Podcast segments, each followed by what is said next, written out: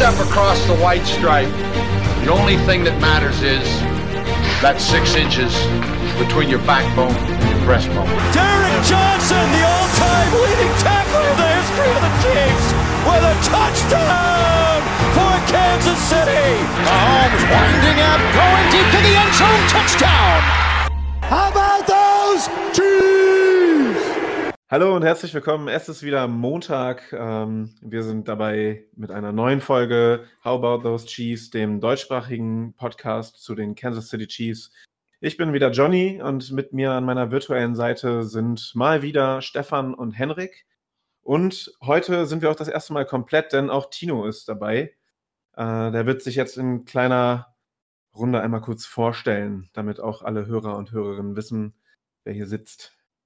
Jo, ich bin Tino, bin 23 Jahre alt, komme aus der Nähe von Rostock, schaue jetzt schon seit ein paar Jahren die NFL und bin seitdem auch Chiefs-Fan und ja, mein Lieblingsspieler sind Travis Kelsey und Julio Jones. Nice.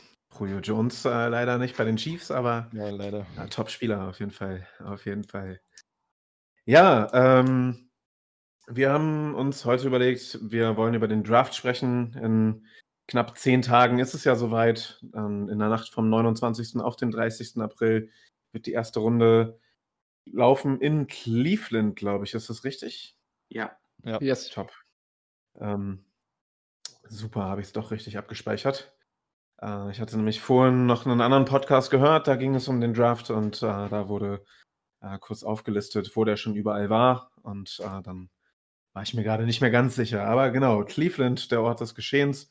Bevor wir über den Draft reden oder die Draft, äh, haben wir allerdings ein paar News für euch. Äh, die hat Henrik vorbereitet. Henrik, the stage is yours, würde ich mal sagen. okay, gut. Also, äh, erstmal auch Hi von meiner Seite, logisch, aber ähm, als erstes würde ich gern über ähm, Brett Reed sprechen, äh, der Sohn von Andy Reed. Ähm, und zwar, ich weiß nicht, ob das alle mitbekommen haben, aber jeder, der die Chiefs jetzt schon seit ein paar Monaten verfolgt, sollte es eigentlich irgendwie am Rande zumindest mitbekommen haben. Und zwar hat äh, Brett Reed ein paar Tage vom Super Bowl einen Autounfall gehabt, wo er betrunken gefahren ist und ähm, ähm, dann auch Leute mit in den Unfall verwickelt waren, unter anderem ein sechsjähriges Mädchen. Und jetzt ist Anklage erhoben worden gegen ihn. Er ist ähm, verhaftet worden und auf Kaution wieder freigekommen unter gewissen Auflagen. Er muss zum Beispiel einen Entzug machen, er darf keinen Alkohol mehr trinken und sich auch nicht in äh, Läden oder Bars aufhalten, die hauptsächlich Alkohol verkaufen. Ähm, und wenn die Anklage durchgeht und er verurteilt wird, dann drohen ihm bis zu sieben Jahre Haft. Die Chiefs haben sich von ihm komplett entfernt und ähm, den Vertrag, der sowieso jetzt mit ihm ausgelaufen ist, der war, glaube ich, der Linebackers-Coach, einfach nicht verlängert. Genau. Und Mhm. Ja, ist ein bisschen kritisch, vor allen Dingen für Andy Reid, weil der ja sowieso schon so viele Schicksalsschläge immer hinnehmen musste. Als ich das Stimmt, gehört der hatte den, mir, den anderen Sohn, hat er, glaube ich, auch an einer Drogenüberdosis verloren oder so, ne? Ja, genau deswegen. Und deswegen muss das unfassbar hart für ihn sein. Es Tut mir da echt leid. Ähm, keine Ahnung, warum man ein paar Tage vor dem Super Bowl sowas macht. Aber das ist ja quasi, also ist ja die klassische Frage bei jedem, der irgendwie gegen Gesetze verstößt und äh, eben mit der NFL ähm, zu tun hat. Da fragt man sich ja immer so, hey, ganz ehrlich, warum machst du das? Ja. Warum hast du das nötig? Und gerade so wie du jetzt schon die Frage stellst, direkt vorm Super Bowl so eine Aktion. Ähm, ja, also wenn er, so wie so wie die Berichte ja sind, absolut richtig, wenn er dafür auch bestraft wird. Äh, ich sehe es dann halt auch in, in Anführungszeichen ein bisschen egoistisch aus der Fansicht. Äh, wird das halt in irgendeiner Form äh, quasi, quasi Andy Reid beeinflussen? Ja, äh, das wird sich halt zeigen. Ne? Ja, das war auch Genau. er- mein erster Gedanke irgendwie, wo ich mir so Sorgen drum gemacht habe. Wo ich dann auch dachte, okay, wenn mein Sohn jetzt kurz vorm Super Bowl ein Autounglück gehabt hätte, hätte ich mich auch vermutlich nicht so gut aufs Spiel konzentrieren können. Ähm, und dann auch Das jetzt im Nachhinein. Das stimmt natürlich, allerdings muss man ja sagen, dass der viel größere Schaden ja bei dem kleinen Mädchen ist, ähm, was halt, Ja. glaube ich, auch mit schwersten Verletzungen und lebensgefährlich äh, verletzt im Krankenhaus lag. Ja, Äh, genau. ne? Also klar, ich verstehe den Punkt, dass man irgendwie sagt, so, naja, als Vater ist man da vielleicht auch irgendwo m, ja schon betroffen und äh, macht sich da natürlich auch seinen Kopf zu und kann sich vielleicht nicht irgendwie komplett auf andere Dinge konzentrieren.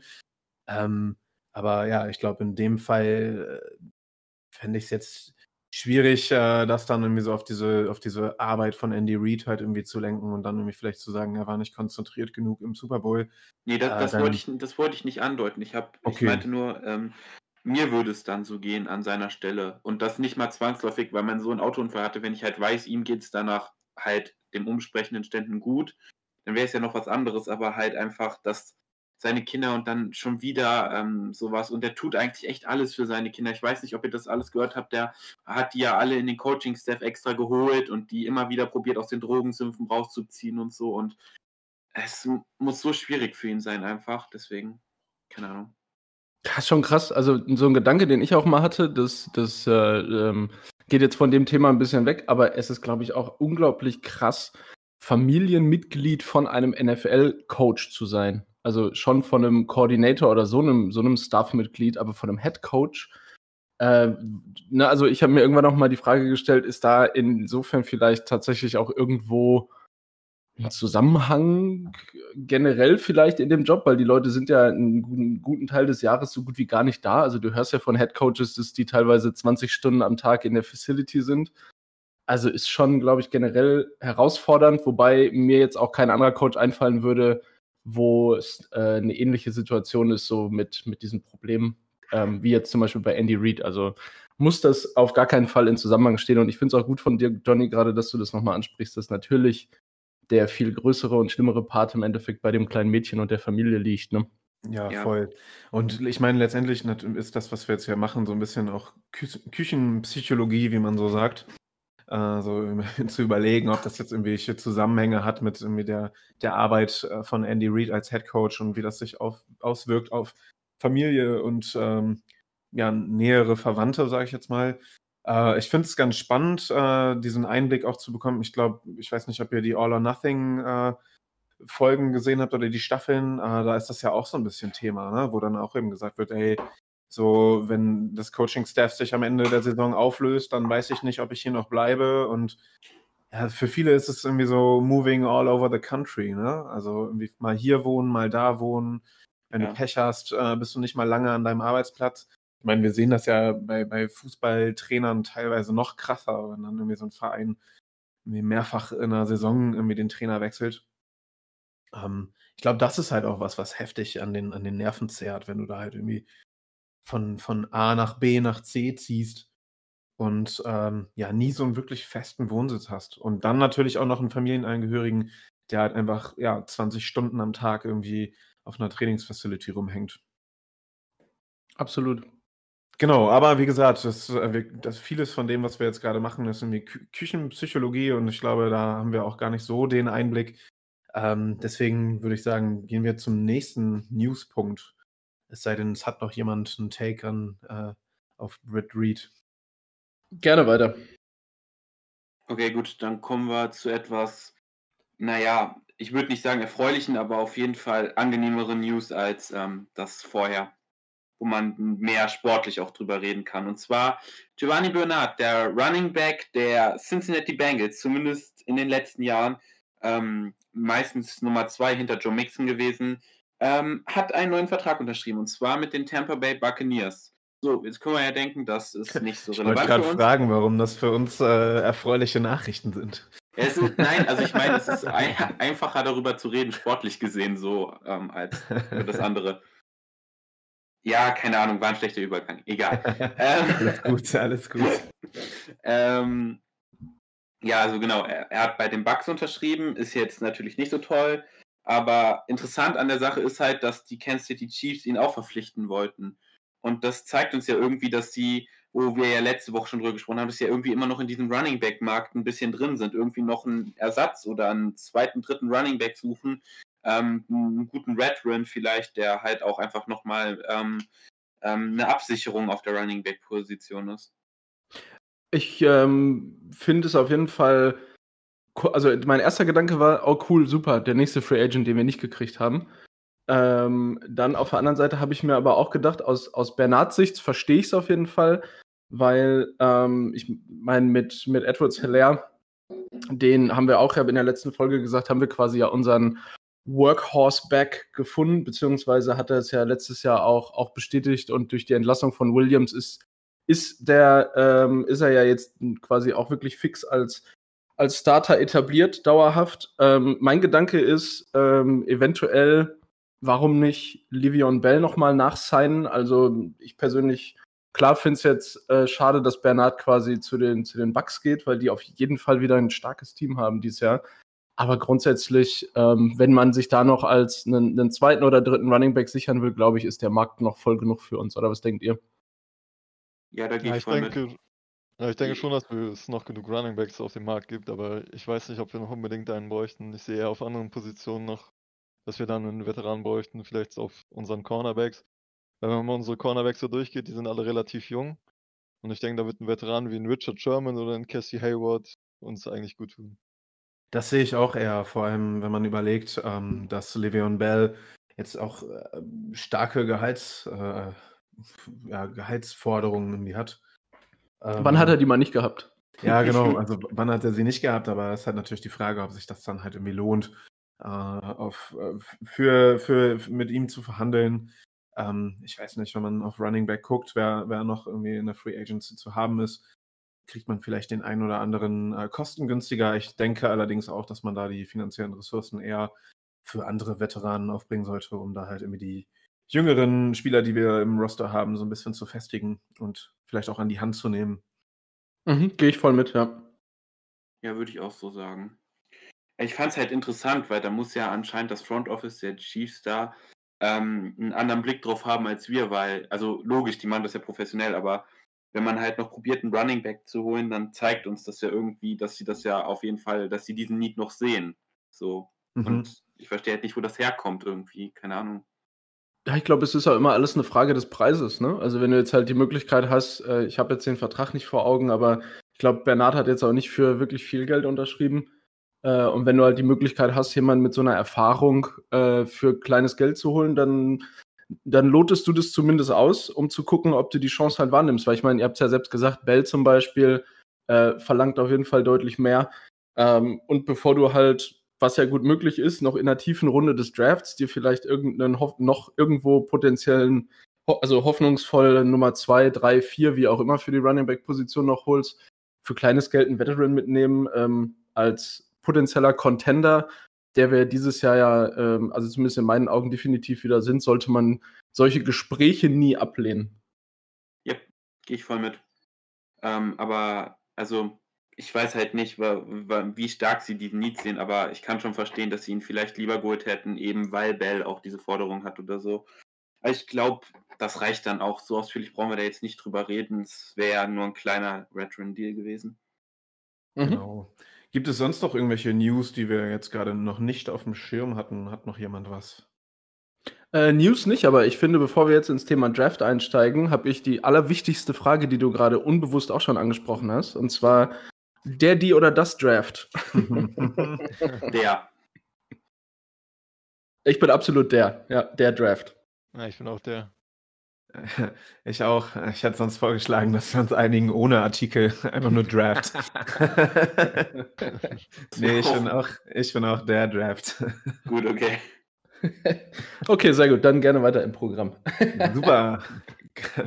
Gut, wenn wir jetzt die wichtigste Frage geklärt haben, dann äh, können wir ja starten.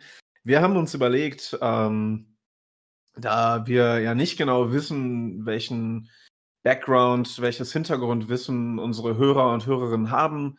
Es gibt viele, die neu dazugekommen sind, äh, für die das vielleicht auch der erste Draft ist, den sie mitmachen. Haben wir uns überlegt, wir machen ein kleines Draft einmal eins, ähm, bei dem wir einmal kurz erklären, was ist eigentlich der Draft, wie läuft der ab, ähm, seit wann gibt es überhaupt den Draft und ähm, ja, was gibt es da alles eigentlich zu beachten. Ähm, Genau, ich habe da so ein kleines Einmaleins vorbereitet. Falls ich irgendwo an einer Stelle was vergessen habe, ergänzt mich gerne. Ähm, kommt gerne mit irgendwelchen Zwischenrufen, ähm, damit das jetzt nicht so ein, so ein Monolog wird, sage ich mal. Genau, der Draft, oder wie halt manche auch eben sagen, die Draft. Ich weiß nicht, ob manche sogar wirklich sagen das Draft. Hoffentlich ähm, nicht. Ja, klingt irgendwie auch, es klingt auch noch falscher irgendwie. Ähm, Genau, der Draft äh, ist, glaube ich, aus so einer europäischen Sicht, ähm, äh, aus unserer europäischen Sicht wahrscheinlich ein super komisches Konzept, weil wir es eben nicht so haben wie beispielsweise im Fußball, dass halt eben die talentiertesten Nachwuchsspieler bei den Top-Teams landen, sondern es läuft im Prinzip genau andersrum. Die besten Nachwuchsspieler suchen sich nicht das Team aus, sondern das Team wählt den Nachwuchsspieler und äh, dabei halt eben auch mit der Prämisse, dass eben das schlechteste Team der Vorsaison den ersten Pick hat und damit den ersten Spieler auswählen darf. Das Ganze wurde das erste Mal 1936 durchgeführt, nachdem der äh, Owner der Philadelphia Eagles, Bert Bell, ähm, das Überleben der Liga gefährdet sah, weil es nämlich bis dahin genau so der Fall war, dass eben die Top-Teams ähm, der Liga die vielversprechendsten Talente von den Unis weggeholt hat. Das waren damals die Bears, die Packers, die Giants und die Redskins. Und ähm, genau, Bert Bell hat dann eben quasi gesagt, ey, das, das geht nicht, wenn wir hier nur noch Teams haben, die dominieren und die anderen gar keine Möglichkeit haben auf Verbesserung und hat eben das Konzept des Drafts ähm, vorgelegt. Und 1936 wurde er dann, wie gesagt, zum ersten Mal durchgeführt.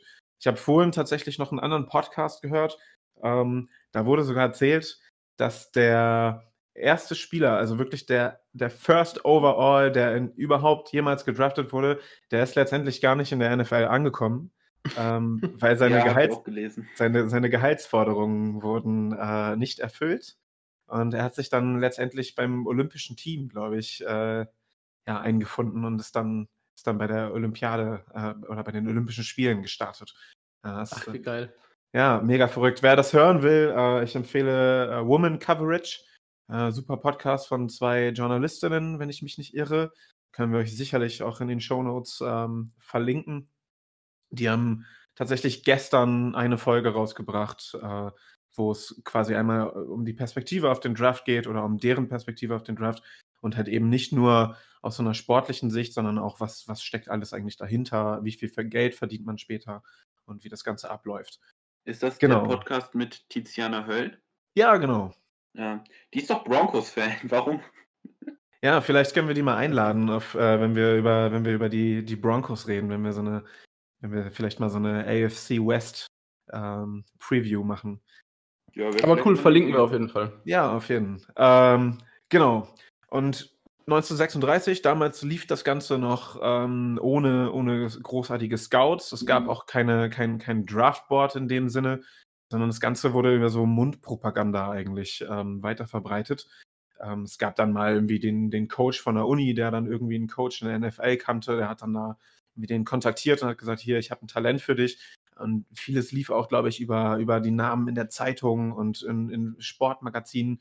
Das ist irgendwie ganz, ganz spannend, äh, wie, wie damals ähm, ja, die Spieler dann eben auch ja, analysiert wurden, beziehungsweise eben nicht analysiert wurden, sondern dann letztendlich äh, durch von Mund zu Mund Propaganda äh, dann bei den Teams gelandet sind. Äh, seit 1960 gibt es dann die sogenannte Draft Combine, die im Vorfeld eines jeden Drafts stattfindet. Äh, dort durchlaufen alle zum Draft angemeldeten und von der NFL eingeladenen Spieler verschiedenste Tests und Bewertungsverfahren, in denen sie von den Scouts der Teams auf athletische, psychische sowie mentale Fähigkeiten geprü- äh, geprüft werden. Ähm, das kann man auch ganz gut sehen im Film Draft Day. Den habe ich mir tatsächlich auch in, in Vorbereitung auf die Folge nochmal angesehen. ähm, das ist ganz spannend. Da geht es nicht mehr um die Combine, aber ähm, da sieht man auch nochmal, wie dann so im Hintergrund geprüft wird, äh, welche Akten über die Spieler so vorliegen. Und ich glaube, das ist der, der Quarterback, der dann irgendwie mal verhaftet wurde. Und äh, ja, wer den Film nicht kennt, äh, guckt ihn euch an. Der ist äh, auf jeden Fall super und erklärt auf jeden Fall auch nochmal super, ähm, wie das Prozedere am, am, am Draft Day dann halt eben auch abläuft. Ja, also Ähm. wirklich, kann ich, kann ich nur bestätigen. Super viel. Ich glaube, das ist der mit Kevin Costner, ne? Ja, Ja. genau. Genau, ja. Also Und- wirklich, wirklich cool und vor allem auch, der Film zeigt wirklich, und der ist ja auch schon ein paar Jahre alt. Du sagst ja gerade, 14 ist der. ja, also ja, aber immerhin, ne, in, der- in der Ja, heutigen genau. Zeit ist es schon, ist es schon eine Ecke, weil damals, äh, hey, ich kenne einen Spieler, ähm, den, der könnte was für dich sein, bis hin zu heute. Also ich glaube, über jeden, der ernsthaft in den ersten drei, vier Runden gepickt wird, ähm, also zumindest der da so als Prospect heute gerankt wird, ähm, wissen die Teams wahrscheinlich nahezu alles. ja. äh, was du halt irgendwie wissen kannst. Und das ist halt also ist halt heftig, äh, diese Entwicklung einfach. Achtung, Spoiler-Alarm. Äh, in dem Film gibt es diese Szene, ähm, die finde ich eigentlich am besten, äh, wo sie erzählen, dass ein Team, ich weiß nicht mehr welches Team es war, äh, einen 100-Dollar-Schein äh, auf die letzte Seite des Playbooks ähm, geklebt hat, um zu testen, äh, welche Spieler die Playbooks gelesen haben. Ähm, ja, das ja. fand ich auch echt also generell fand ich, fand ich nach dem Film das so krass, weil ich halt so wusste, okay, Draft und die werden sich die Spieler schon anschauen und so, aber wie genau sie darauf achten und so. Und ja, was ja dann im Film letztendlich auch der ausschlaggebende Punkt ist, da wird jeder Normale sagen, hey, warum, warum interessiert dich das? Ja, genau. Ähm, genau, aber vielleicht können wir da auch nochmal so einen kleinen Link äh, in die Show Notes setzen, äh, für alle, die den Film noch nicht gesehen haben. Auf jeden Fall äh, kleine Empfehlung ja, wenn man voll im ähm, Draft-Type ist, muss man den auch einfach nochmal gucken irgendwie. Keine voll. Mach ich jedes Jahr. Und die Chiefs kommen ja auch drin vor. Ja. Stimmt. Ja. Wird auch verlinkt, ich habe es mir mal notiert. Super. Ähm, genau, kommen wir zu der Frage, wie der Draft eigentlich abläuft. Ähm, ja, ich habe es vorhin schon gesagt, es gibt so ein gewisses Prozedere für diese gewisse Balance in der Auswahl der Talente ähm, die eben so aussieht, dass das schlechteste Team oder das am schlecht das Team, was am schlechtesten abgeschnitten hat, als erstes wählen darf. Der Gewinner und Verlierer äh, des Super Bowls hingegen haben den letzten beziehungsweise den vorletzten Pick in einer jeden Runde. Und ähm, dann gibt es halt auch noch das Prozedere, dass wenn Teams dieselbe Saisonbilanz haben, äh, dass dann entschieden wird, also es wird dann quasi geguckt, ähm, welches Team hat gegen welche Gegner gespielt und ähm, dann wird halt anhand der Partien evaluiert, ähm, wer jetzt welche Position im Draft bekommt. Daraus ergibt sich dann auf den Plätzen 1 bis 18 in einer jeden Runde sind die Nicht-Playoff-Teams. Äh, 19 bis 24 sind die Teams, die in der Wildcard-Round ausgeschieden sind. Ähm, Platz 25 bis 28 sind die Teams, die in der Divisional Round ausgeschieden sind. 29 bis 30 dann die Verlierer des äh, Conference Championship, an 31 der Verlierer des Super Bowls, also in diesem Jahr halt wir, und an 32 die Gewinner des Super Bowls. Ähm, letzten Endes kann die endgültige Reihenfolge jedoch auch variieren, denn ähm, wie wir das alle auch in den letzten Wochen mitbekommen haben, können die Teams natürlich mit ihren Draft-Picks handeln und tauschen. Und ähm, das hat dann auch alles einen gewissen Wert. Also es gibt eine, ähm, es gibt eine entsprechende Wertetabelle, so eine Draft Pick Value, so ein Draft Pick Value Chart. Den äh, kann man sich bei Pro Football Reference anschauen. Ähm, da ist genauestens äh, so minutiös quasi äh, aufgelistet, welcher Pick ähm, welchen Wert hat, damit die Teams ungefähr auch einen Plan haben, wie viel sie investieren müssen, um äh, das auszugleichen. Sprich, wer weiter nach oben will in der Draft-Runde, der muss halt dementsprechend investieren. Ähm, genau, das können wir vielleicht auch, den Link dazu vielleicht auch nochmal in die Shownotes packen. Auf ähm, jeden Fall. Ähm, ich wollte auch gerade sagen, das ist wirklich ein, ein cooler Tipp von dir, ähm, weil gerade da ist für jeden wirklich mal anschaulich, finde ich, nachvollziehbar, äh, was ist denn der Gedankengang, wenn ich jetzt äh, irgendwie einen äh, einen Drittrunden- und zwei Viertrunden-Picks abgebe, um irgendwie noch in die zweite Runde zu kommen oder, oder, oder.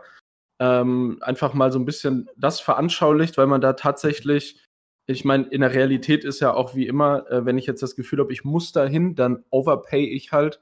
Aber grundsätzlich kann man da tatsächlich mit ganz einfacher Mathematik nachvollziehen, äh, der 15. Pick der zweiten Runde ist, in, also ist das wert und das und das müsste ich dann also dementsprechend dafür auf den Tisch legen. Genau. Ähm, genau, und dementsprechend ist es halt eben auch nicht so, dass wir beim Draft ein simples äh, 7 mal 32 äh, Auswahlmöglichkeiten haben. Denn wir haben ja diese sieben Runden. Ähm, sondern es kommt halt eben mitunter vor, dass Teams mehrere Picks haben in einer Runde. Äh, ich glaube, dieses Jahr, ich weiß nicht, ich hatte letztens irgendwann so eine Übersicht gesehen, ich glaube die Eagles oder so, dass die so einen Haufen an, an Draft-Picks haben dieses Jahr, zwölf Stück ja, oder so. Die meisten. Ja, ja. ne? Ähm, wie viel es jetzt waren, weiß ich nicht, aber irgendwie ist die Zahl zwölf bei mir hängen geblieben.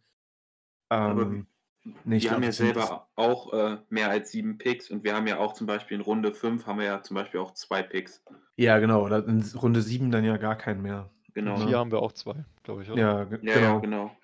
Genau. Genau, also aufgrund, aufgrund dieses Getausches ähm, kann es dann eben passieren, dass man halt auch mehr Picks hat oder weniger. Ähm, genauso sind, glaube ich, dieses Jahr Teams dabei, ähm, die äh, auch Picks abgeben mussten aufgrund von Strafen. Jetzt hatte ich vorhin ähm, gehört, dass irgendwie die, die Raiders, glaube ich, und die Saints sollten, glaube ich, Picks abgeben aufgrund von äh, Nichteinhaltung des äh, Corona-Protokolls. Äh, irgendwo wurden sie jetzt aber doch wieder gelistet. Ähm, das ist irgendwie auf jeden Fall nochmal ganz undurchsichtig. Und auf jeden Fall haben, glaube ich, die Patriots äh, Ja. auch Picks abgeben müssen, weil sie illegal, illegalerweise ge gefilmt haben, glaube ich. Mhm. ja, bei den Bengals glaube ich das. Ne? Ja, genau, genau. Und Genau. die Seahawks haben es ganz ohne Strafen geschafft, dass sie nur drei Picks haben und damit am wenigsten dieses Jahr. Ja, Ich finde das immer noch lustig. auch Standard, ey. Das ist genauso wie die Rams, die irgendwie auf quasi gefühlt Leb Lebzeiten äh, keine First-Round-Picks mehr haben, weil sie die alle irgendwie weggeben, um. Ja. Ja, aber bei den Rams erkennt man wenigstens eine Strategie. Bei, bei den Seahawks oder auch bei den ähm, äh, Raiders, die ja auch mal ganz gerne irgendwie reachen im Draft oder halt irgendwie äh, weniger Picks haben, weil sie mal traden oder halt auch einfach mal ihre komplette Offensive Line vor die Wand fahren, warum auch immer. ähm, ja, aber bei den Rams ist ja wenigstens noch eine Strategie erkennbar. Ja, das, das, das stimmt, das stimmt.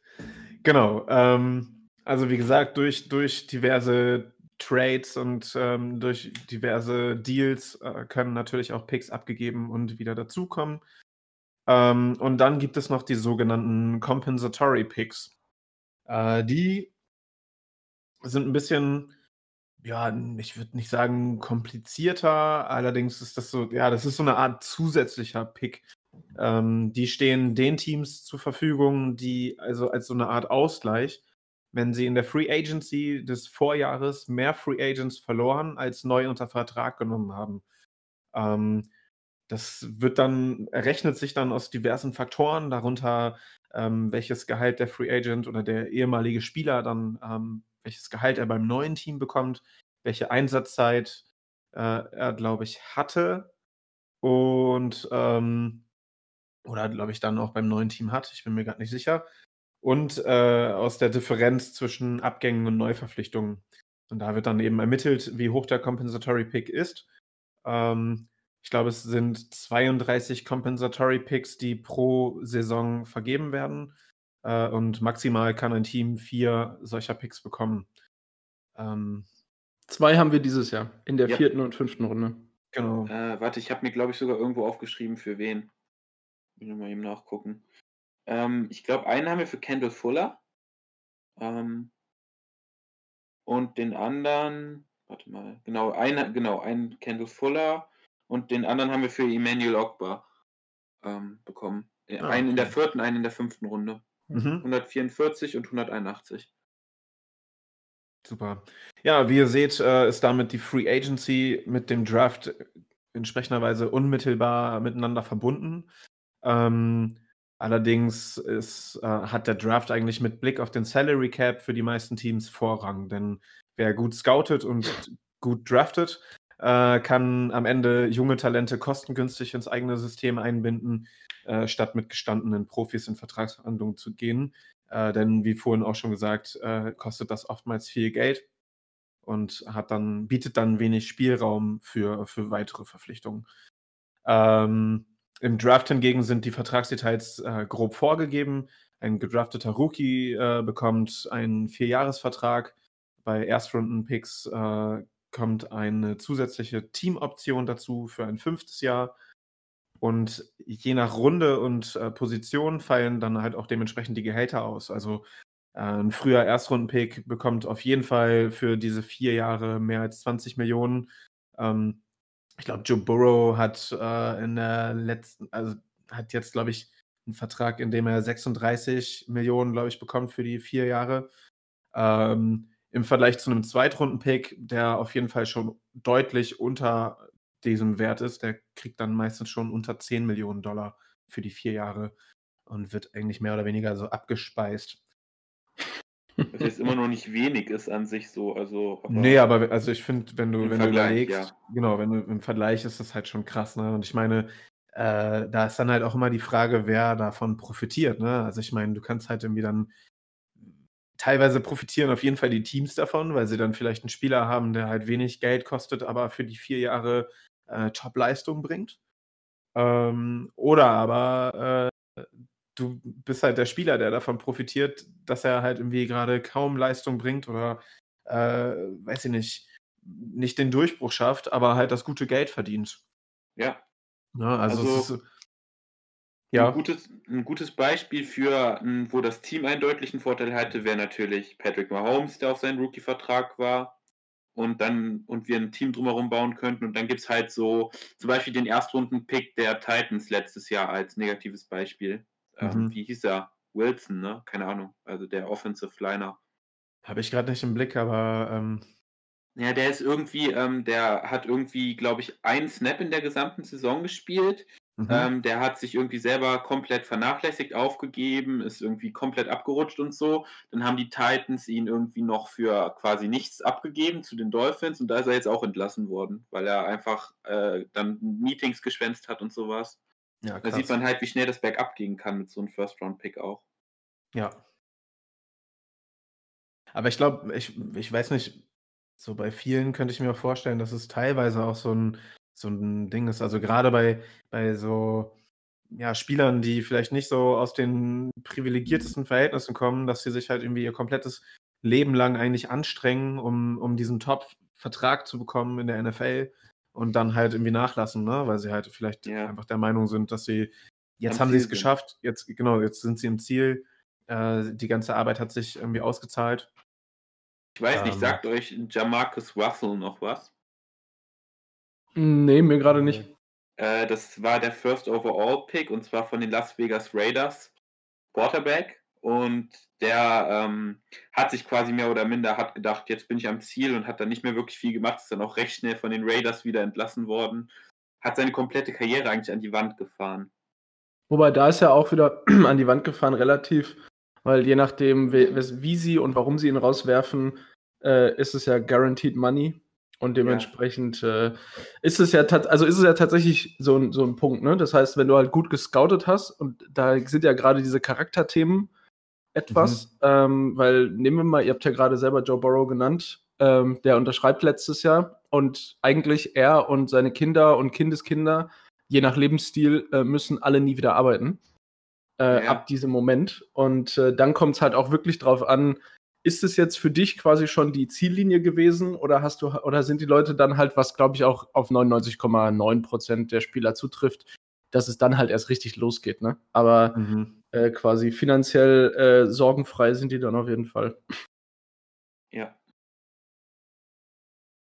Stimmt. Ja. Sorry, ich habe dich unterbrochen. Ach so, nee, gar kein Thema. Ich dachte, du, äh, du wolltest jetzt quasi in die Richtung äh, vielleicht schon auch rübergehen, weil wir gerade über vergangene Draft-Picks sprechen. Ja. Ähm, dass wir mal, oh, sorry, dass wir mal über die letzten Chiefs-Picks vielleicht auch sprechen äh, um auch einfach den Hörerinnen und Hörerinnen mal so ein Gefühl zu geben, warum ist denn der Draft so wichtig und wen kann man denn da im Endeffekt auch so, auch wenn man nicht an Nummer 1 pickt, äh, Wertvolles äh, sich auch sichern, ne? Ja, super gerne. Also ich meine, wir reden gerade die ganze Zeit über, über Spieler anderer Teams. Ja. Dabei sind wir ein Chiefs-Podcast. Äh, lass uns ja, das gerne machen. auf, auf wie viele Jahre gehen wir jetzt ein? Also die vergangenen Jahre? Also die, die Inspiration äh, hatte, die hatte der Tino vorhin ja auch nochmal geteilt äh, bei uns, war, dass auf dem Twitter-Kanal der Chiefs haben zwei Leute abgestimmt, was sind ihre Top 5 Picks of all time. Ah ja, ich. Aber von, von niedrigen Runden. Äh, und da ist unter anderem jemand von 61 genannt und ich bin jetzt mal hergegangen und bin mal bis 2013 zurück. Oh, okay und habe mir da mal angeguckt, ähm, wen haben wir da so gepickt und vor allem aber in dem Fall bin ich, habe ich nur Spieler äh, mir jetzt nochmal aufgeschrieben, die tatsächlich in dem Sinne irgendwo Stars geworden sind, die heute noch eine Rolle bei den Chiefs spielen, um da einfach mal so ein bisschen, wie gesagt, Einblick zu geben, äh, was ist da möglich und was ist vor allem halt auch in späteren Runden möglich. Ne? Okay. Soll ich einfach mal losschießen? Jo. 2013 hast du gesagt, ne? 2013, genau. Da wäre damals an in Runde 1 mit dem ersten Pick, den wir damals hatten, haben wir damals Eric Fischer geholt, den wir gerade rausgeworfen haben. Also war, war aber im Endeffekt sieben Jahre lang äh, guter Teil des Kaders und im selben Draft. Ähm, heute noch braucht man dann auch nicht viel zu sagen. In der dritten Runde mit dem 63. Pick Travis Kelsey. Travis Kelsey. Überragend. Ja, also definitiv, wenn du so ein Tident äh, in der dritten Runde kriegst, dann kannst du dich nicht beschweren. Wobei, ich habe es nachgeguckt, Kelsey hat in der ersten Saison äh, nur ein einziges Spiel gemacht. Also. Ja, der hatte Ähm. doch auch vorher irgendwie Off-Field-Issues, ne? Der war ja bei Cincinnati am College. Genau. Äh, der hatte ja auch irgendwie Off-Field-Issues. Da musste sein Bruder ihn ja irgendwie so ein bisschen rausholen und dann Genau, richtig. Also der hat in, in dem Sinne, wenn du halt so willst, die erste Saison mehr oder weniger ausgesetzt. Ähm, dann ein Jahr später, 2014, haben wir in der ersten Runde an 23. Position D. Ford gedraftet, den wir letztes Jahr für einen Second Rounder nach San Francisco geschickt haben mit Franchise Tag. Beziehungsweise wir haben ihn getaggt und haben ihn dann für den Second Rounder nach San Francisco geschickt. Dann 2015, erste Runde, 18. Pick, Markus Peters. Ähm, Meiner Meinung nach äh, zumindest auch noch, ob- obwohl bei den Rams, weil 2018 haben wir ihn zu den Rams getradet. Ähm, super Cornerback gewesen. Aber auch Off-Field-Issues. Ja, Genau, auch, einer ja. der, für mich einer der besten Man-Coverage Cornerbacks in der NFL. Ja, absoluter Ballwalk. Ja.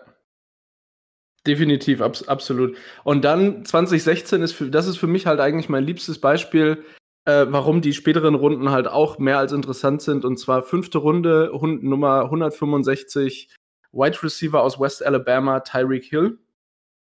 Der heute der absolute Prototyp eigentlich für jedes andere NFL-Team ist, wo jeder sagt, oh mein Gott, so einen Spieler wie Hill will ich haben mit dem Speed. Und den hast du damals in der fünften Runde ge gefunden, äh, also gefunden bekommen, noch bekommen. Ähm, der mittlerweile einfach, um da auch mal so zwei, drei Zahlen nochmal zu nennen, in drei von fünf Jahren bei den Chiefs hat er über 1000 Yards gehabt. Er hat einen Karriereschnitt von 14,7 Yards äh, pro Catch und hat insgesamt schon 47 Touchdowns Ja, gefangen.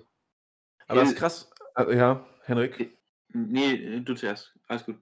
Ich, also, ich habe mich auch gerade gefragt, ob sein Talent, also ich, ich habe den, ich habe die Runde oder den, den Draft gerade gar nicht auf dem Schirm, aber ich meine, bei Tyreek Hill gab es ja auch oder gibt es ja auch diese Off-Field-Issues. Ja, genau, das wollte ich Ähm, auch sagen. Genau, also weswegen er wahrscheinlich auch da dann nochmal entsprechend gefallen ist.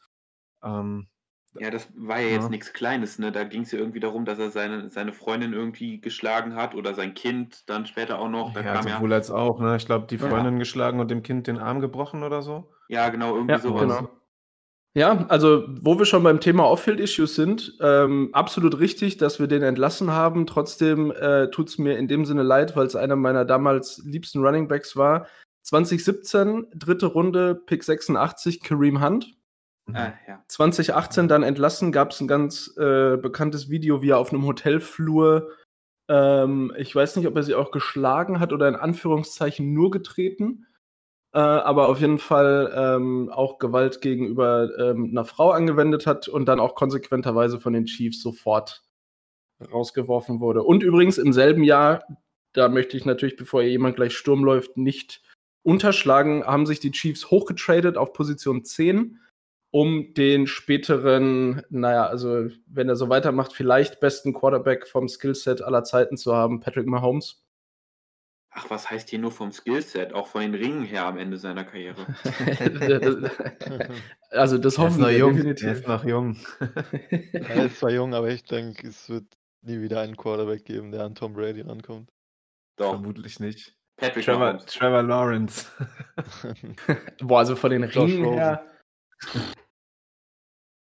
Von den Ringen her kann, also, äh, das ist wirklich, kann man sich eigentlich nicht vorstellen, dass es das nochmal so gibt. Ja, weiß ich nicht. Aber, Also, aber ich, wer ich, weiß. ver- Also, verm- vermutlich nicht, aber vielleicht, weiß ich nicht. Vielleicht schafft ja irgendwann nochmal jemand den, den Durchbruch. Ich meine, bei, bei Brady ging es doch auch erst ab den 30ern los. ja, Brady ist mir vorhin übrigens auch äh, eingefallen, wo wir darüber gesprochen haben, wie günstig du Leute kriegst. Mhm. Ey, der war doch auch irgendwie Sechstrunden-Pick Ja, der Äh, ist, glaube ich, an, an, an Der war 166, glaube ich. Nee, oder so, 100 ja. 199, glaube ich. Ich habe mir Ja, letztens noch, 199. es gibt da dieses witzige Bild damals von der Draft Combine, wo er einfach neben so einem Flipchart steht, wo sein Name draufsteht, die Position und irgendwie so äh, wie Gewicht und Größe. Und dann steht er da so in Boxershorts und einfach ist so, weiß nicht, heute würde man wahrscheinlich solche, solche unathletischen Körper irgendwie nicht kaum noch in der, in der NFL sehen es oder im Draft sehen, es sei denn, man heißt Mac Jones oder so. Ja, also sag, sag's ruhig, das Ja. Flipchart sah auf jeden Fall athletischer aus als er damals. ja, ja stabiler. ja, also, ne, dann äh, gehen wir mal kurz 2018, ist insofern eigentlich keiner ähm, so wirklich hängen geblieben. Wir haben in der zweiten Runde damals Breland Speaks, Defensive End, gepickt. Der hat ein Jahr gespielt, war dann ein Jahr auf der Injury Reserve und hat äh, irgendwie Drug Abuse gehabt, also irgendwie Substanzen genommen, die nicht so cool waren. Und dann hat man ihn 2020 gesch- rausgeworfen im Vorfeld der Saison. 2019 haben wir in der zweiten Runde Nicole Hartman gedraftet, der seitdem auch knapp über 500 Yards in den beiden Saisons äh, gebracht hat und insgesamt äh, 10 Touchdowns. Und auch noch im Kader heute Darwin Thompson, Running Back, äh, meines Wissens nach nach wie vor mit nicht so viel Einsatzzeit. Nee, der hat ganz wenige Carries auch nur gesehen, immer mal wieder. Genau, den hatte ich mal in meinem Fantasy-Team und es war eine absolute Katastrophe. Ja, das glaube ich dir. Und dann letztes Jahr, das werden dann die meisten noch auf dem Schirm haben, erste Runde mit dem letzten Pick äh, Clyde Edwards Hilaire, der letztes Jahr 13 Spiele gemacht hat, 803 Yards, 4 Touchdowns. Und in der dritten äh, Runde mit dem 96. Pick, und das hattest du in der letzten Folge schon mal gesagt, Hendrik, äh, Lukas Nyang als Tackle, der 2020 opt äh, geopt-outet hat und somit äh, quasi 2021 ähm, seine Rookie-Saison hat. Ich weiß gar nicht mehr, ob das auch in der dritten oder in der vierten Runde war letztes Jahr, aber wir haben ja auch noch Snead geholt, ne? Also ist ja auch Mhm. quasi, Ah, du hast recht, vierte Runde, Pick 138, ja. ja, der ist ja auch absoluter Starter mittlerweile, bester Rookie-Corner, glaube ich, auch gewesen. Absoluter Draft-Stil eigentlich, wenn man das Ja. mal so bedenkt. Ja, definitiv. Also, aber wie gesagt, mein, mein liebstes Beispiel in dem Sinne ist halt tatsächlich, äh, der war auch, wenn ihr euch den Posting von den Chiefs auf Twitter anguckt, äh, war Tyreek Hill auch da jedes Mal auf Nummer 1 gewotet als der größte Stil, den es bisher gab. Ja, war ja auch absolut. Ja, voll. Definitiv. Aber ich, das wollte ich vorhin schon sagen, aber ich wollte dir da nicht mehr ins Wort fallen. Äh, Ich fand es eigentlich ganz gut, dass wir das ab, oder dass du das ab 2013 gemacht hast, weil man dann, also ich finde es schon krass, wenn man, das ist ja so dann das erste Jahr gewesen von Andy Reid und dann eben auch mit, mit dem GM John Dorsey und die haben ja damals dann auch, das war ja das erste Mal in der Geschichte der Chiefs, dass halt auch GM und Head Coach äh, quasi gleichberechtigt gearbeitet haben und es Mhm. eben nicht mehr, nicht mehr eben so lief, dass äh, der Head Coach an den GM berichtet hat und der GM an den Owner, sondern halt eben beide auf einer Ebene standen und quasi dem, dem Owner Rechenschaft äh, zu leisten hatten.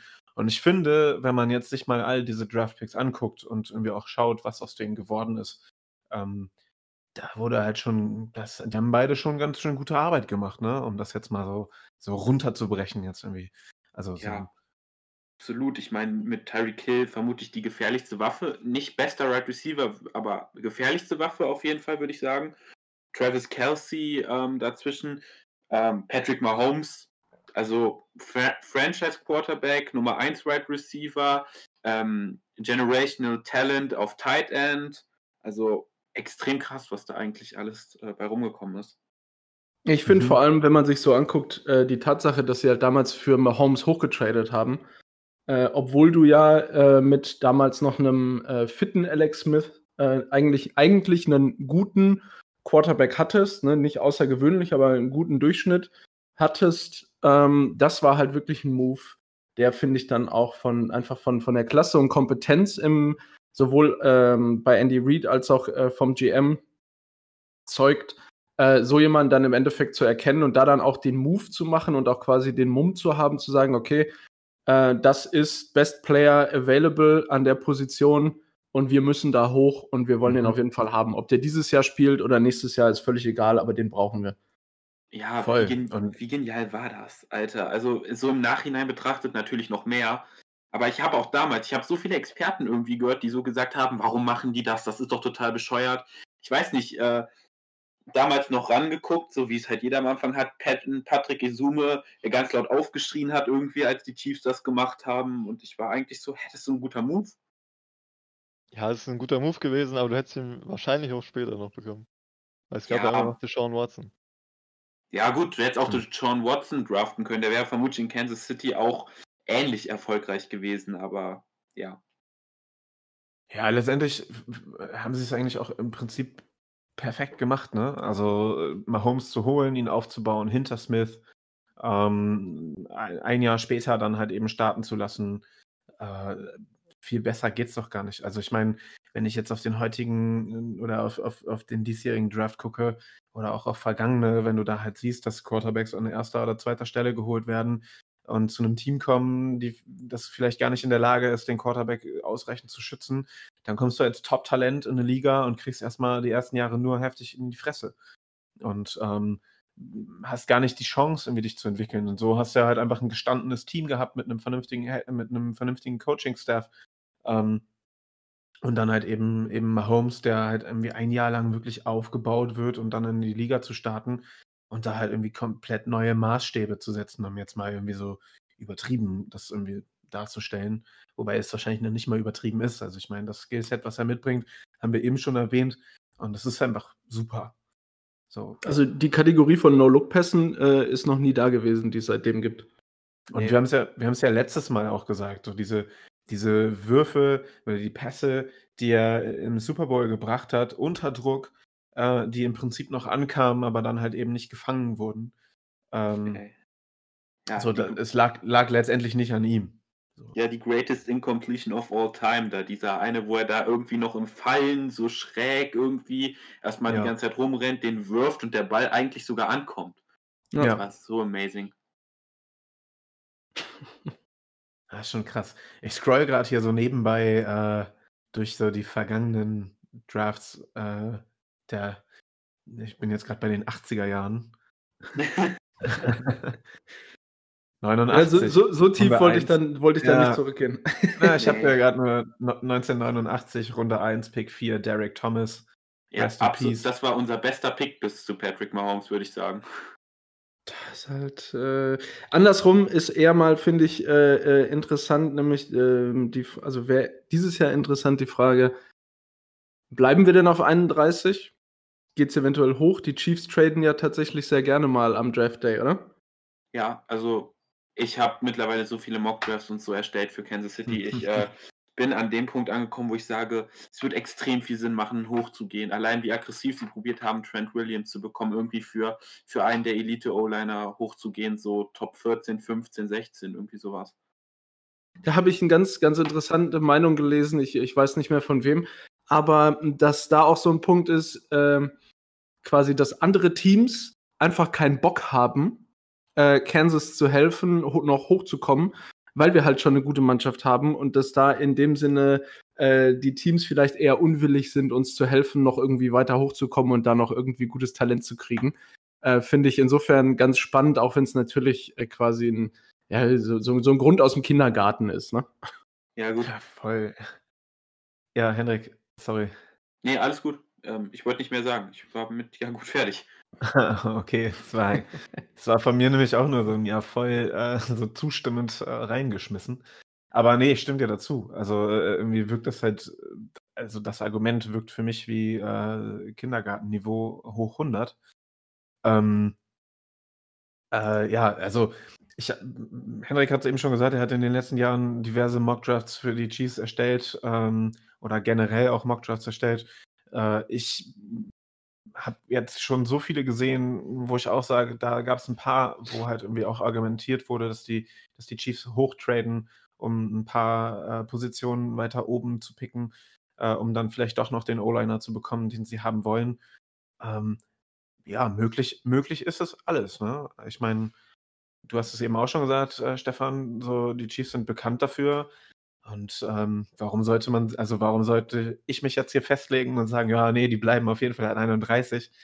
Ähm, das läuft dann wahrscheinlich genauso wie in der letzten Folge, als ich äh, Russo äh, mega hoch angepriesen habe und in den Wochen danach äh, oder in der Woche danach einfach überall ist er auf den Draftboards gefallen. Also wenn ich, wenn ich, wenn ich jetzt sage, die Chiefs bleiben an 31, äh, weiß nicht, wahrscheinlich gehen wir dann nachher an, an 1 und holen Lawrence oder so. Preis, Preis noch mal ein paar Spieler an. Wenn die fallen, ist das gut. Ja, ich wollte gerade sagen,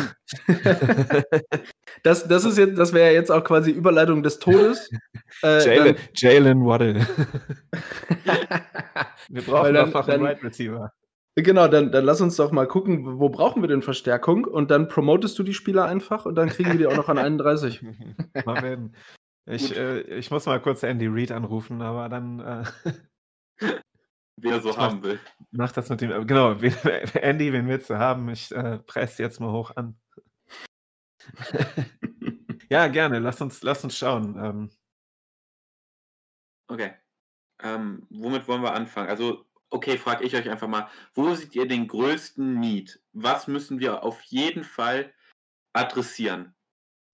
Ich glaube, da sind wir uns alle einig, oder? Quarterback. Panther. ja, auf jeden Fall. ja, Tino, fang an. Ja, ich würde sagen, Offensive Tackle auf jeden Fall auf beiden Seiten. Ja, definitiv. Habe ich auch als äh, Top 1 meiner Team Needs aufgeschrieben, ganz oben äh, Offensive auch, Tackle. Auch wenn ich vielleicht nicht an der 31 einen Tackle draften würde. Ja, das ist es eben. Das denke ich mir halt auch. Also ich frage mich halt, wie stark ist dieser Need? Also Offensive Tackle, ja, ich würde eher Left Tackle noch eher als Right Tackle sehen. Ähm, aber wie stark ist dieser Need? Ist der so stark, dass man in einer, ähm, wir kommen ja nächste Woche noch zu den Spielern genau, dass man in einer relativ tiefen Tackle-Klasse, wie ich finde, unbedingt an 31 jetzt einen nehmen muss? Oder kann man quasi, wenn man sagt, okay, die Top 5 oh, Offensive Tackle sind irgendwie vom Board, kann man dann auch beruhigt auf Right Receiver oder Edge gehen? Was sagt ihr? Ich würde eher auf Right Receiver gehen, weil es gibt da zwei Spieler, die extrem schnell sind und super in unser Konzept einfach passen und halt auch safe in der ersten oder zweiten, early zweiten Runde gehen werden. Das sind Ilea Moore und Rondell Moore. Das sind die Top 5 schnellsten Right Receiver im Draft. Ja, Rondell Moore wird, glaube ich, gut in unser Scheme passen. Ähm, aber ich würde gern Kadarius Tony da sehen. Wir hatten es ja letzte Woche schon mal kurz angesprochen. Dann, ja. Ja, ja aber äh, also grund, grundsätzlich äh, mal die Frage, weil äh, Hendrik, du hast ihn letzte Woche ins Spiel gebracht mit hier Lukas Nyang oder Njang. Ähm, ist ja die Frage, ist, kann der auch als Teil der Lösung jetzt betrachtet werden? Das heißt, haben wir nicht theoretisch einen Offensive Tackle schon im Kader, der jetzt kommt, sodass wir entweder den linken oder rechten in dem Sinne schon besetzt haben? Oder brauchen wir vielleicht oder brauchen wir auch tatsächlich dieses Jahr nicht auf der Position zwei Picks. Also wie schätzt ihr das ein?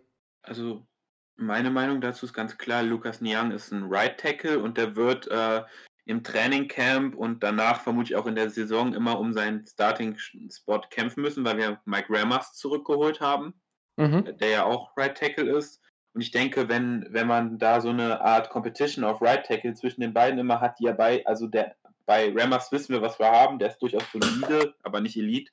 Und äh, wie sich ein Young entwickelt, das müssen wir dann in der Saison sehen. Aber ich würde sagen, Right Tackle ist auf jeden Fall jetzt nicht unser Need Nummer eins. Also würde ich jetzt nicht ähm, sagen, da haben wir ja dann quasi zwei Spieler, die sich da irgendwie betteln können. Und dann fehlt uns eigentlich eher ein Left Tackle. Mhm, mhm. Ja, also würde ich, äh, würde ich von meiner Seite aus auf jeden Fall auch so so mitgehen. Also das größte, äh, so wie Tino ja gerade auch schon sagte und wo wir uns ja alle einig sind, größte Need ist auf jeden Fall Position Tackle und da denke ich auch eher der Left Tackle. Und dann, wenn ihr mich fragt, wenn wir in der Offense bleiben, würde ich danach halt tatsächlich noch gerne äh, auch einen Wide Receiver definitiv sehen. Ja, same. Also, ja, gehe ich mit ich finde irgendwie, äh, wir haben in diesem Draft relativ viel Glück, weil ich finde, so auf unseren Needs sind die Positionen alle relativ tief. Also kann man auch noch in den späteren Runden gute Spieler bekommen. Also so Tackle, Right Receiver, Edge. Mhm. Ja, ja, mit Edge, also, mit Edge sprichst du es ja dann. Achso, Entschuldigung, ne, bitte. Nee, Wide Receiver gehe ich auch mit, ist bei mir tatsächlich nur Top 3. Ähm, aber ja, stimme ich euch da vollkommen zu. Also Wide Receiver haben wir letztes Mal, glaube ich, auch ja schon gesagt, ist auf jeden Fall irgendwie ein Need, äh, um da mehr Waffen ähm, in der Offense zu haben. Aber genau, wie gesagt, bei mir nur Top 3. Was hast du auf 2? Äh, wurde ja auch gerade schon genannt, Edge. Gehe ich in der Reihenfolge mit. Also, genau, Top 1 äh, Offensive Tackle, Top 2 Edge und ähm, Top 3 bei mir Wide Receiver. Mhm. Wenn wir es nochmal erweitern, ich habe auf vier Linebacker, fünf Cornerback und dann, wenn man, je nachdem, wenn man sich das, ähm, den Kader anguckt, dann schadet es wahrscheinlich nicht, wenn du noch einen Tyrant hinter Kelsey noch einen zusätzlichen hast, aber das Mhm. ist so, finde ich, da, wo am, der Schuh am wenigsten drückt. Ja, ich Ja. finde aber nicht, dass wir unbedingt einen Lead auf dem Cornerback haben. Nee, kein, kein zwangsläufiger Need, aber wenn, wenn jetzt einer da irgendwie in Runde 3, 4 fällt, der dir gefällt, dann kannst du auch in Runde 3 oder 4 beruhigten äh, Cornerback picken. Da würde ich eher einen Lead auf den Guard sehen. Nee, auf Guard gar nicht mehr, oder? Also, ich sehe Ja, da jetzt vielleicht nochmal in der späten Runde nochmal einen mitnehmen. Es gibt da so ein paar gute, die ich rausgefunden habe. Also rausgesucht habe. Ja, Mhm. Es gibt ein paar gute, das stimmt, das steht außer Frage, aber auf jeden Fall jetzt nicht in den ersten drei, vier Runden adressieren, würde ich sagen, nachdem wir Nee, da das gerade zwei in der Free Agency geholt haben. Nee, das stimmt. Und es kommt ja auch noch einer aus dem Opt-out zurück, ne? Das, den haben wir noch gar nicht erwähnt, aber Duvernay Tardif kommt ja auch noch wieder. Ja, stimmt. Ja, stimmt. Der Doktor. Tja, Ja. also äh, dann im Endeffekt, äh, also sind wir uns ja quasi grundsätzlich doch dabei ein, also verstehe ich so, ne?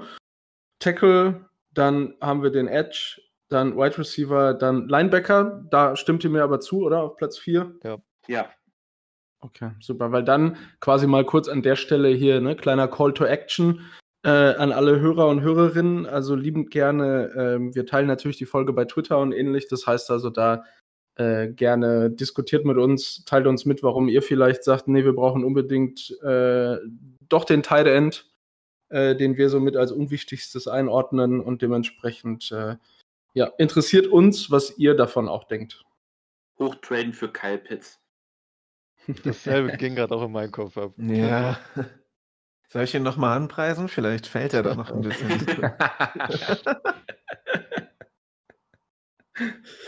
Wen wollt ihr noch? genau, So also Draft Day die ganze Zeit busy, bist die ganze Zeit am Tweeten über Spieler, damit die fallen. auf jeden Also, liebe Hörer und Hörerinnen, äh, falls ihr irgendwelche Spielerwünsche habt, äh, schreibt sie mir einfach und ich preise sie dann hoch an, äh, damit sie am Ende auf 31 fallen. Oder in, in spätere Runden. Oder. Oh Mann. Ja, aber dann jetzt, dann jetzt vielleicht, ohne nochmal da in die Tiefe zu gehen, weil über Spieler an sich wollen wir ja nächste, nächsten Montag erst sprechen, aber was glaubt ihr denn bei den Needs, die wir haben, also speziell wenn es um Left Tackle geht? Bleiben wir auf 31 oder gehen wir hoch? Müssen wir hoch? Ähm, Nee, ich denke nicht. wir Es gibt in den nicht späten hoch. Runden noch gute Left Tackle. Ja, genau. Das, das ist auch meine Meinung. Die Klasse ist so tief, dass du auch noch zur Not in Runde 2 an 63 oder so kannst du auch noch einholen. Also wir müssen nicht hoch, wir können, aber wenn uns einer sehr gefällt, irgendwie. Das ist schon wieder so lustig, da sind wir uns schon wieder so einig, außer Johnny funkt jetzt dazwischen und will hoch.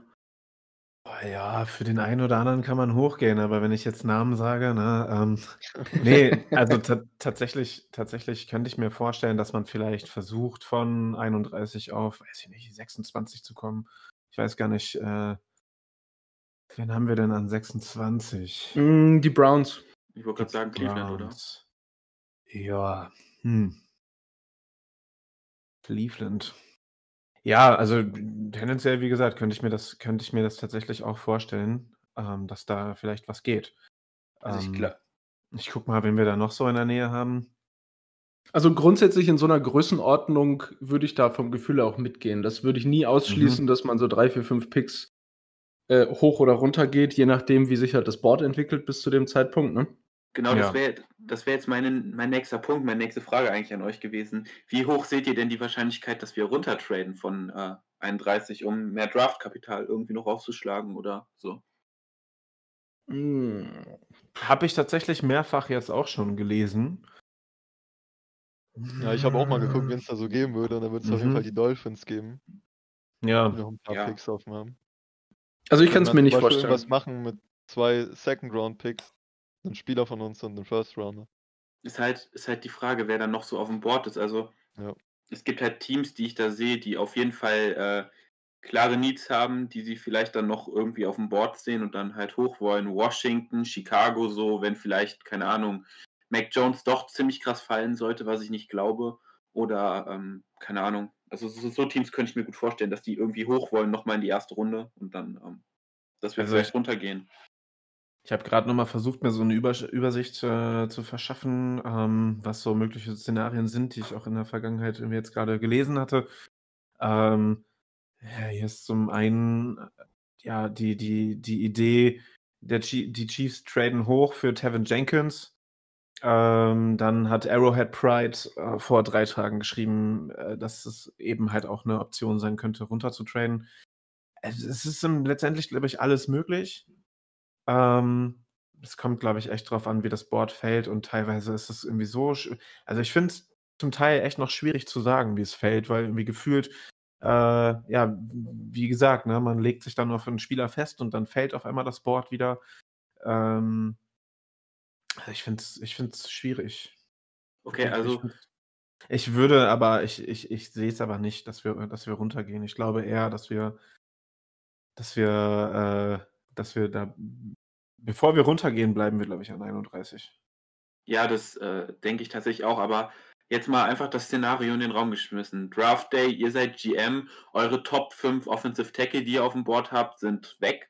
Ähm, und eure Top 2, 3 Right Receiver, also jetzt mal abgesehen von denen, die klar schon weg sind, aber die, wo ihr realistisch eine Chance habt, die zu bekommen, sind auch weg. Was würdet ihr dann machen? Das ist eine gute Frage. Also für mich wäre es dann halt, entweder gehst du dann auf Edge oder du gehst halt runter, weil ein anderes Szenario sehe ich dann nicht mehr, weil für, keine Ahnung, den sechsten O-Liner auf deinem Board oder so würde ich jetzt nicht mehr zwangsläufig ähm, äh, dann noch an 31 den Pick investieren, weil wenn so die ersten 5, 6 weg sind, wir kommen ja nächste Woche noch zu, dann sehe ich da schon einen klaren Abfall irgendwie, auch von den Tiers mhm. her. Ich weiß nicht, wie ihr das seht. Mhm. Doch, also klar, wenn, wenn, wenn das Szenario eintritt, was du gerade beschrieben hast, äh, dann macht es ja im Prinzip nur Sinn, äh, traden, statt für irgendwie Best Player Available zu gehen, weil wer weiß, wenn du dann am Ende irgendwie bekommst und äh, ob du dann wirklich deine Needs adressierst äh, oder ob du, ob du dir jemanden holst, wo du irgendwie gerade gar keinen Need hast. Dann geh auf jeden Fall runter, äh, hol dir ein paar Draft Picks noch dazu und pick dann an anderer Stelle. Ne? Aber also bei dem, wie gesagt, bei dem Szenario, was du beschrieben hast, würde ich auf jeden Fall runtergehen, weil ob es ja, sich dann das lohnt. Stimmt. Ne? Ja. Und äh, vor allem ganz wichtig, gleichzeitig Pat Mahomes schon mal eine WhatsApp schicken. Ruhig bleiben, ruhig bleiben, Brauner. Wir kriegen das, wir kriegen das gewuppt, wir haben noch wen in petto. Aber das war ja letztes Jahr, glaube ich, auch schon so, dass er ja beim äh, Clyde Edwards Hilaire Pick mit einbezogen wurde, ne? dass er ja gefragt wurde, wen willst du haben? Wir wollen Running Back holen, wen willst du? So, ähm, und ich denke, die werden dieses Jahr ähnlich damit umgehen. Der ist deren Franchise-Player und den müssen sie beschützen. Also ich denke, die werden schon mit ihm reden und sagen, was willst du, was sollen wir machen? Ähm, laut, den, laut den Gerüchten, die man so hört, war er ja auch sehr äh, stark involviert in die ganzen Free Agency-Geschichten. Also Trent Williams und so weiter und so fort. Da gab es ja auch so Geschichten, dass er sich halt schon mit mit äh, Spielern irgendwie über WhatsApp dann ausgetauscht hatte und äh, die versucht hat zu überreden. Ähm, na. Ja, Aber finde ich gut. Ja, spricht, also, spricht auch wieder nur für das Front Office im Endeffekt, wenn sie so vorgehen, weil ich meine, der Mann ist außergewöhnlich, der kriegt mehr als mhm. genug Kohle, also involvier ihn halt auch wirklich. Äh, weil je mehr Spaß äh, in dem Sinne er auf dem Feld hat, äh, desto besser für uns als Fans und für den Club und fürs Team. Ja, und es spricht für Mahomes halt auch in gewisser Weise ähm, als oder als so einen gewissen ähm, ja, Teamleader, ne? Also wenn er halt vorangeht und halt auch eben sagt so, hey, äh, ich lege hier nochmal eine Schippe drauf und ich spreche mit denen und äh, versuche sie davon zu überzeugen. Schade, dass mhm. es dann irgendwie letztendlich nicht funktioniert hat. Ich glaube, bei, bei Kyle Long gab es die Geschichte, weil ja beide aus Texas kommen, äh, dass, dass wohl wie Pat Mahomes ihm vorher geschrieben hat und mir so, es ging, die haben dann hin und her gechattet und mir sich so erzählt, welche, welche Orte in Texas sie kennen. So, irgendwie, irgendwie, so eine Story gab es halt auch. Vielleicht ist das so eine Masche. Klar, nee, aber kannst ja durch verschiedene Sachen versuchen zu überzeugen. Ja. Ja, so wie Andy Reid bei Juju Smith Schuster. Ja. ja. Stimmt, ich wollte es in der letzten Folge noch ansprechen und dann habe ich es überflogen. Aber äh, für alle, die nicht wissen, worum es geht, Andy Reid, äh, Juju Smith Schuster, äh, stündlich ein Bild von der Vince Lombardi Trophy geschickt haben. ja, scheinbar, scheinbar ist Juju nicht so der Gewinnertyp. Vielleicht hat er ihn noch auf TikTok äh, anschreiben müssen oder so. ich wollte gerade sagen, er ist eher der TikTok-Typ. Ja, Obwohl, er könnte dann mit Jackson Mahomes immer ein paar TikToks machen, aber. Stimmt. oh, ja, das äh, fand ich auch irgendwie immer ein bisschen fragwürdig, aber ja. Tja, ich meine, im Endeffekt mit irgendwas musst du überzeugen. Das Wetter Ja, wird es nicht sein in Kansas City. Das stimmt. Die, Das ich, glaube, ich glaube, die O-Liner sind auf jeden Fall alle sehr angetan vom Barbecue. Es gibt ja, es gibt ja das typisch Kansas City Barbecue. Äh, also es ist wohl, habe ich letztens tatsächlich gelesen ähm, für einen Artikel, den ich geschrieben habe, eben auch über die Chiefs und äh, über, über Kansas City. Ähm, dass halt eben das Barbecue in Kansas City besonders ist, weil es eben äh, diverse andere Barbecue-Stile wohl ähm, vereint. Äh, so, so den, den Texas-Style und den Mississippi äh, und alles, alles kommt quasi in Kansas City zusammen und Kansas City ist so eine Art Schmelztiegel des Barbecue und hat so seinen eigenen Style. Und tatsächlich, als jetzt, ähm, ich glaube, es war bei Kyle Long oder bei Joe Tooney, ähm, hat sich direkt Mitchell Schwartz gemeldet und hat gesagt, und hat gesagt, äh, falls du noch ein paar Fat Guy äh, Tipps brauchst, so let me know. Äh, ich kann dir auf jeden Fall sagen, wo die besten Barbecue-Läden sind. Jetzt habe ich Hunger. Ja, ich auch. Auf jeden Lass einfach mal nächstes Jahr, wenn der, wenn äh, der Super Bowl ist oder so, lass dann einfach äh, Kansas City Barbecue zusammen machen. Jeden. Schön Nee, dicken, aber- dicken Smoker und los geht's. Jo. Sehr cool. Dann Ja. sollen wir nochmal einen Ausblick geben auf die nächste Folge. Können wir Gerne. gerne machen. Will jemand das Wort ergreifen? Oder soll ich erzählen, was wir Mach vorhaben? Genau, nächste Folge äh, ist dann quasi die Draftwoche. Am Donnerstag ist, glaube ich, der Draft am 29. Genau, der Donnerstag. Ja. Da geht's los. Montag kommt dann unsere neue Folge am 26. Und wir haben uns vorgenommen, ähm, nochmal genauer auf den Draft zu gucken, genauer darauf zu gucken, was machen die Chiefs. Und ähm, wir haben alle, das können wir jetzt schon mal sagen, ähm, oder wir sind gerade alle noch dabei, ähm, quasi GM zu spielen und einmal äh, zu schauen, welche, welche Picks äh, wir an den Stellen, an denen wir dran wären, ähm, welche Spieler wir dort noch sehen, ähm, wen wir für einen guten Fit für die Chiefs halten. Und ähm, ja, um euch so eine kleine Übersicht zu geben, ähm, was die Chiefs vielleicht machen könnten oder halt auch eben nicht. Ähm, ja, habe ich irgendwas vergessen? Nee, also ich weiß nicht, wie es bei euch aussieht, aber ich bin mittlerweile bei meinem Wide Receiver Nummer 22 angelangt und irgendwie mittlerweile fast, also schon ziemlich weit mit meinem Big Board. Ich weiß nicht, wie es bei euch aussieht. Also ich habe äh, die letzte Woche oder die letzte halbe Woche Urlaub gehabt und habe deshalb schon mal quasi alles vorbereitet, damit ich das in der nächsten Woche nicht machen muss. Und ähm, habe tatsächlich auch äh, für jede Runde, also ich habe, ich weiß nicht, äh, es klang ja in, einer, in, einer, in einem Gespräch so ein bisschen äh, wirr, glaube ich. Ähm, also was ich gemacht habe, ist, ich habe äh, für jede Runde, für jeden Pick ähm, die, eine, eine Top 3 erstellt von den Spielern, die ich für äh, available an der Stelle halte. Ich habe es halt, also für den Podcast habe ich jetzt nach äh, Positionsgruppen geordnet gehabt, aber ähm, kann ich auch einfach dann meine Top 3 da an der Stelle machen, das ist kein Ding. Oder so. Ihr, ihr könnt Ja, euch auf jeden Fall auf haufenweise Input nächste Woche freuen. Oh ja, viel Input zu den Spielern. Also Auf zu den Ja. Draft Guys sozusagen. Also ich wollte erst eine Top 3 zu jeder Position machen, bin dann aber zu, mittlerweile schon bei Top 5 bei jeder Mhm. Top-Position, weil irgendwie immer ein neuer Spieler dazukommt. ja. Es gibt Ja, so das ist aber halt auch fies, wenn man, je mehr man sich damit beschäftigt, äh, desto mehr denkst du, ah, der ist eigentlich auch geil, der wird gut passen. ja, ich, ich habe ich hab ja jetzt das Mock Draft gemacht irgendwie äh, so für die Website und ich habe irgendwie die Picks irgendwie vier, fünf Mal immer wieder geändert, weil ich irgendwie immer so, oh, der passt aber auch noch und der geht auch noch. Keine Ahnung. Genau, das war der Grund, warum ich letztendlich gedacht habe, so, ey, es macht halt irgendwie keinen Sinn für jede Positionsgruppe, also aus meiner Perspektive hat es keinen Sinn gemacht für jede Perspektive, äh, für, für jede ähm, Positionsgruppe ein, ein, eine Top 3 zu erstellen, weil ich dann immer dachte, okay, wenn ich jetzt eine Top 3 erstelle, die wahrscheinlich in Runde 6 gar nicht mehr da ist, ähm, das, das macht wenig Sinn. Deswegen habe ich echt tatsächlich versucht, für jeden Pick eine, eine Top 3 von available Spielern ähm, aufzustellen. Das war auch nochmal ganz interessant, weil man, ich habe dann äh, tatsächlich auch nochmal geguckt, äh, wie passen die eigentlich in das, äh, in das System und in das Scheme äh, von Andy Reid oder halt auch eben Steve Spaniolo.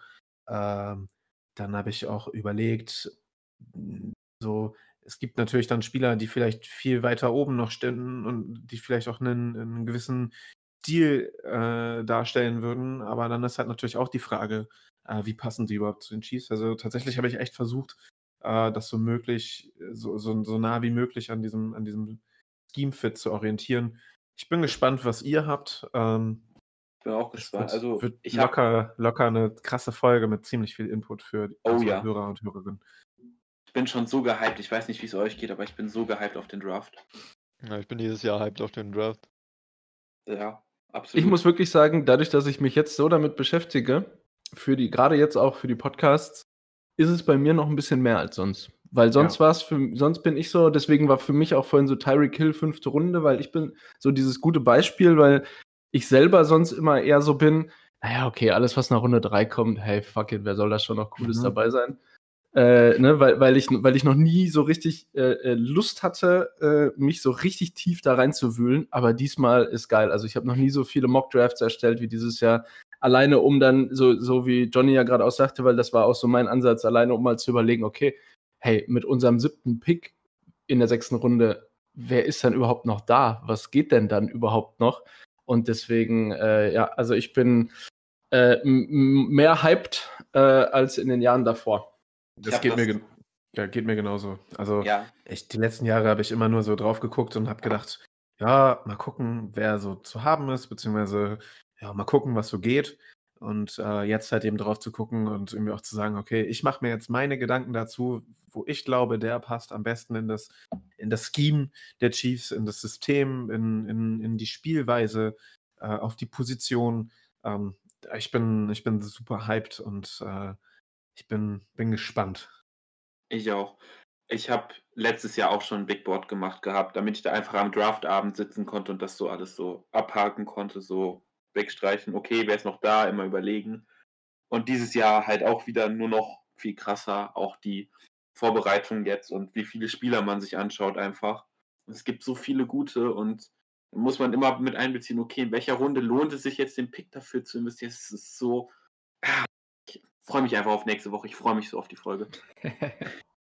Ja, auf jeden Ja, ähm, wenn ihr noch irgendwo Fragen habt, äh, schickt die uns gerne äh, über Twitter. Ähm, wie immer findet ihr alle Daten in den Show Notes. Ähm, falls ihr Anregungen, Ideen habt, schickt uns die gerne. Ansonsten, weiß ich nicht, wenn ihr nichts mehr habt, Nö? Nö, von meiner Seite aus, ciao, bis nächste Woche. Genau, bis nächste Woche. Hoffe, ihr hattet genauso viel Spaß wie wir dabei. Genau. Ich hoffe auch, ihr seid um einige, äh, um einige Informationen um den Draft äh, reicher, äh, habt unser, unser Shit Talk, unseren Shit Talk äh, bis zum Ende mitverfolgen können. Und ähm, genau, wenn ihr noch wollt, dass irgendwelche Spieler auf dem Board fallen, äh, let me know. Und ansonsten schönen Start in die Woche und go Chiefs. Go Chiefs. When you step across the white stripe, the only thing that matters is that six inches between your backbone and your breastbone. Derek Johnson, the all-time leading tackler in the history of the Chiefs, with a touchdown for Kansas City. Mahomes winding up, going deep to the end zone, touchdown. How about those Chiefs?